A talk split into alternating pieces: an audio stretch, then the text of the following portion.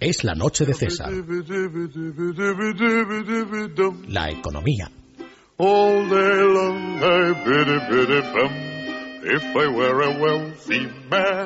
to Ya lo saben ustedes. No fumen, no beban, piénsenselo mucho antes de ir al teatro que ha subido mucho el IVA. En fin, no hagan ninguna de estas cosas porque la coz fiscal, por supuesto, que les puede dar el ministro Montoro es de esas que no se olvidan. Coloquen el respaldo de sus asientos en posición vertical y sobre todo abróchense los cinturones porque acaba de llegar don Juan Ramón Rayo y entramos en la zona de economía. Muy buenas noches, don César. Si hace dos, tres semanas fue la Comisión Europea la que emitió una serie de recomendaciones, obligaciones eh, para el gobierno de Mariano Rajoy, en el sentido de que tenía que seguir implementando unas reformas para que España no quedara pues viviendo del crédito barato que le permitía la coyuntura internacional, pero sin solventar los desequilibrios fundamentales que causan y, que estrangulan su economía, hoy ha sido el Fondo Monetario Internacional. El Fondo Monetario Internacional, que es una institución mm, estatista, mm, nutrida de burócratas, en su mayoría keynesianos, cuyo propósito es rescatar a los gobiernos, pues eh, no es desde luego santo de la devoción de muchos, entre los que eh, me incluyo, pero desde luego cuando se tiene razón en algo, y, en lo que ha dicho hoy el Fondo Monetario Internacional, algo de razón tiene, ni, no toda, ni mucho menos, pues desde luego hay que reconocerlo. Básicamente el Fondo Monetario Internacional ha pedido dos tipos de, de reformas. Una profundizada en la reforma laboral, ha dicho que España necesita una segunda reforma laboral porque la primera ha quedado muy descafeinada, que está bien orientada, pero que todavía hay que pues arreglar algunos de los puntos que nosotros hemos destacado desde hace bastante tiempo. Primero, facilitar el descuelgue de la negociación colectiva. Ahora mismo las pymes tienen la posibilidad de descolgarse de los convenios colectivos en la parte que no les interesa, por ejemplo las tablas salariales que pueden estar machacando su situación financiera, pero tienen que pasar por un vía crucis de casi 12 orga organismos o pasos eh, administrativos. Por tanto, es un proceso, la verdad, bastante engorroso y bastante eh, complicado. La idea lo que sería inteligente, lo que sería adecuado, es que todas las pymes estén ex ante descolgadas de los convenios colectivos y si se quieren sumar a algunas partes del convenio colectivo, simplemente tienen que indicarlo y transponerlo a los contratos laborales que suscriban. Segundo punto que pide reformar el FMI, el coste del despido. Pide acercarlo a la media europea. La media europea,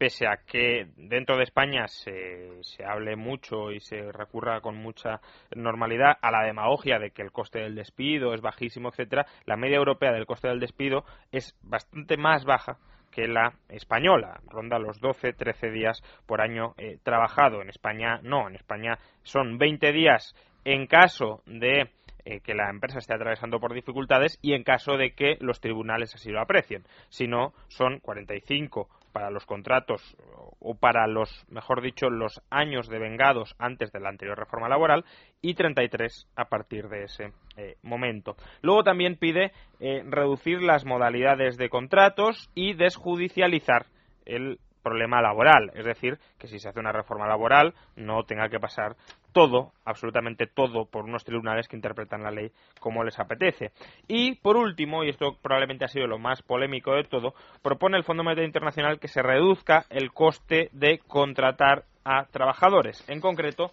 que se reduzcan tanto los salarios como las cotizaciones sociales. Esto, desde luego, es muy muy impopular porque obviamente a nadie nos gusta cobrar menos y cuando se propone una rebaja general de salarios y de cotizaciones pues al final es muy fácil que nos toque cobrar menos. Pero hay que tener en cuenta eh, que si una persona está desempleada es porque el valor de la riqueza que esa persona es capaz de crear es inferior a el coste a lo que cuesta contratarla. Por tanto, eh, si España está atravesando una situación mmm, crítica realmente, donde su modelo productivo se está desmoronando o se ha desmoronado y donde, por tanto, hay 6 millones de eh, desempleados que no se sabe muy bien en qué pueden ser empleados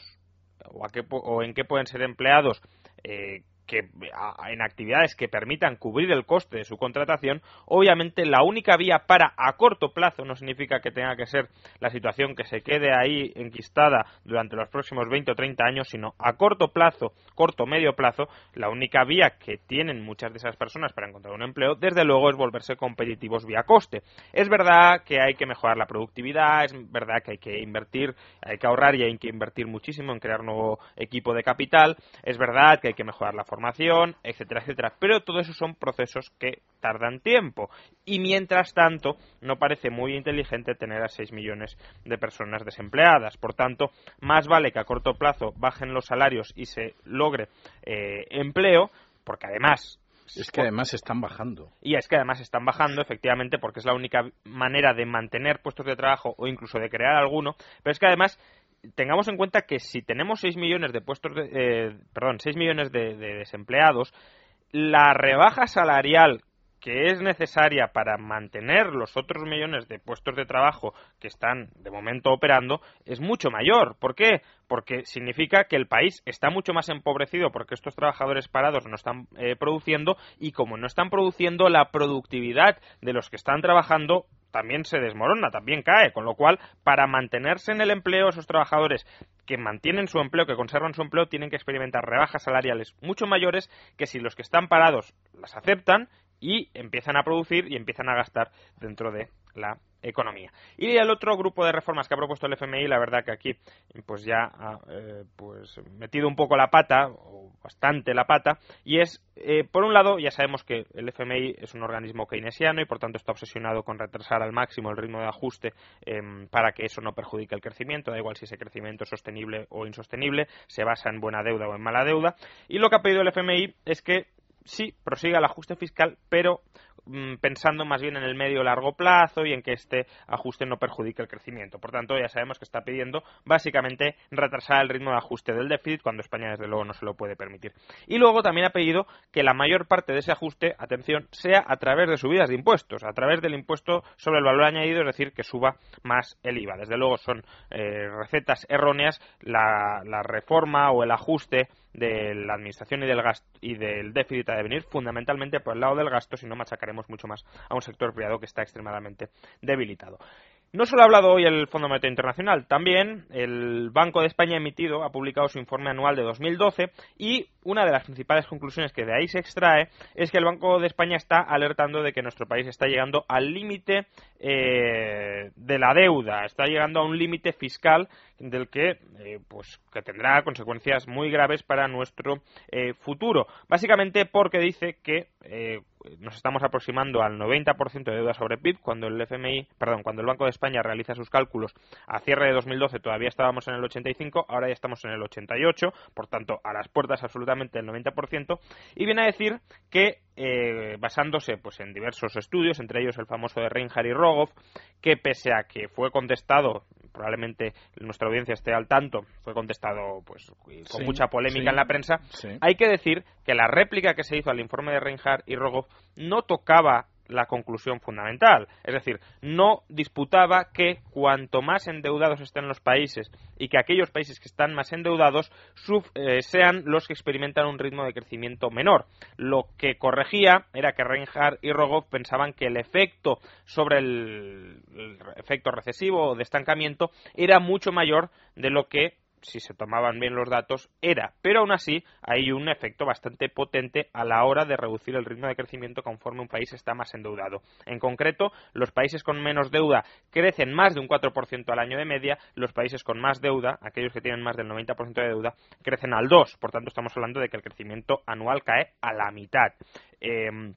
esto no es casual, obviamente un país que esté muy endeudado es un país que no se puede permitir bajar impuestos, es un país que si además tiene una economía bastante debilitada está al borde de la suspensión de pagos de manera continua, con lo cual no es un destino de inversión seguro, es un país donde además el Estado tiene mucho poder, se generan unidades administrativas y políticas muy grandes que asfixian la economía, etcétera, eh, etcétera. Por tanto, el Banco de España alerta sobre este riesgo, el gobierno en este, en este sentido es muy, muy optimista porque cree que vamos a llegar en 2016 al 99,8% de deuda sobre PIB, bueno, si siguiéramos al ritmo actual y nada hace pensar que no lo vamos a hacer, el año que viene ya estaremos en el 100%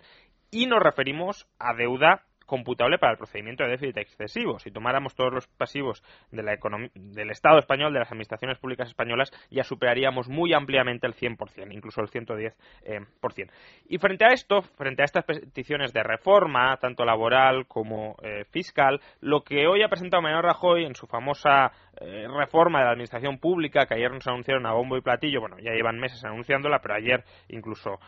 nos avisaron de que estuviéramos preparados para asistir a la presentación de esta reforma con 200 propuestas y 2.000 folios, que, aunque Rajoy no ha dado cifras, se espera que ahorre 8.000 millones de euros anuales. Esto, para, que, eh, para ponerlo en cifras, es el 0,8% del PIB de España. Por tanto, aún en el mejor caso, estamos hablando de una reforma bastante eh, modesta. Luego, además, cuando lo ponemos en relación con otras cifras que ha dado hoy Mariano Rajoy,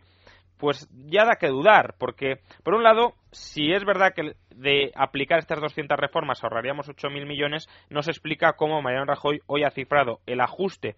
que ya ha habido por el lado de la reforma de la administración pública en casi 25.000 millones. Ha dicho que, como se han despedido a casi 400.000 empleados públicos, la administración pública ha ahorrado 25.000 millones. Esto, por un lado, es mentira, porque lo que hemos visto es que en 2012 el ahorro en el capítulo primero, es decir, en el capítulo de sueldos y salarios del personal de la administración pública, el ahorro con respecto a 2011 fue de 8.000 millones. Y de esos 8.000 millones, 4.000 vinieron de la supresión o suspensión temporal, mejor dicho, de la paga extra de Navidad. Por tanto, en realidad, el ajuste de gasto por haber despedido empleados públicos, al menos imputable a 2012, fue de 4.000 millones, no de 20.000. Veremos si este año, como ya estará consolidado, digamos, esta reducción de personal, el, ahorro de gasto es algo mayor, es de esperar que así sea. Pero desde luego, cifrar en 25.000 el ahorro de la administración pública debido a la reducción de casi 400.000 empleados públicos no es cierto básicamente porque los empleados públicos que se han despedido era personal laboral en general muy mal pagado o eh, escasamente pagado, por tanto el ahorro tampoco ha sido eh, muy alto. Si acaso la propuesta más novedosa de Mariano Rajoy, que habrá que ver si finalmente se implementa, yo en esto soy bastante escéptico porque sería, eh, la verdad, una herramienta bastante útil para controlar el gasto, es la promesa de que a partir de ahora eh, o cuando se termine de implementar esta reforma, los presupuestos serán de base cero. ¿Esto qué significa? Pues que cada año se recomponen todos los gastos desde cero. Es decir, el presupuesto no se elabora sobre el presupuesto base del año anterior, no es que se consoliden los gastos del año anterior y se suma, se sume o se reste una cantidad, sino que se dice cuáles son las necesidades de gasto de este año pues estas. Pues entonces el gasto y el presupuesto ha de ser este. El problema, claro, es que si se hace el presupuesto de base cero mal, pues al final estaremos en la misma situación, porque si se dice cuáles son las necesidades de gasto de este año, pues las que teníamos el año pasado más una cierta variación, pues estamos exactamente en lo que tenemos eh, ahora. Y terminamos con la noticia del día. Al final no ha sido nada demasiado noticiable, pero desde luego toda la prensa económica estaba o tenía su atención puesta en esa rueda de prensa que iba a dar el, presidente de la Reserva Federal estadounidense, Ben Bernanke, sobre si iba a retirar ya o no su plan de mal llamado estímulo monetario a través de la monetización de deuda pública. Todo el mundo temía que lo pudiese retirar. Eh, bueno, quien conociera mínimamente a Bernanke ya podía suponer que no lo iba a hacer, porque Bernanke es una persona obsesionada con monetizar y monetizar y monetizar para evitar cualquier mínima contracción del crédito. Entonces, no se han retirado los ajustes, eh, perdón, los ajustes, los, llamados estímulos, los tipos de interés se en Estados Unidos al 0% en el futuro previsible. Tampoco ha dicho que se vaya a cancelar la compra mensual de deuda pública por parte de la Reserva Federal de 85.000 millones. Y la única novedad que ha habido es que por primera vez dos miembros del Consejo de gobierno de la Reserva Federal se han opuesto ya a la resolución final y han pedido que se empiecen a retirar los ajustes porque precisamente según Bernanke la economía estadounidense está mostrando signos de recuperación. Pues muchísimas gracias. Hacemos una pausa y regresamos con nuestra tertulia de economía.